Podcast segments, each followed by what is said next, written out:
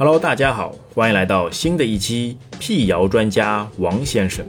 本期的话题是高血脂、高血压、高血糖的三高患者要清淡饮食，多喝肉汤，少吃肉。真相还是谣言？思考时间三秒钟。答案揭晓：高血脂、高血压、高血糖的患者要清淡饮食，多吃肉汤，少吃肉是谣言。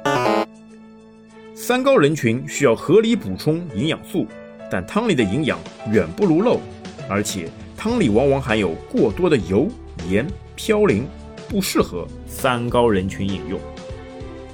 不要以为汤里面全部都是好货，你想想看，一些老鸡汤、老肉汤、老鸭汤什么的，炖了二十四小时，那里面的嘌呤成分实在太高，比你吃顿火锅什么的嘌呤还要厉害。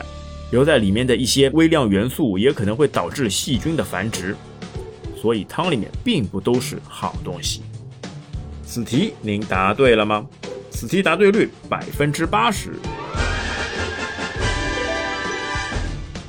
今天的问题就到这边，我们下期再会。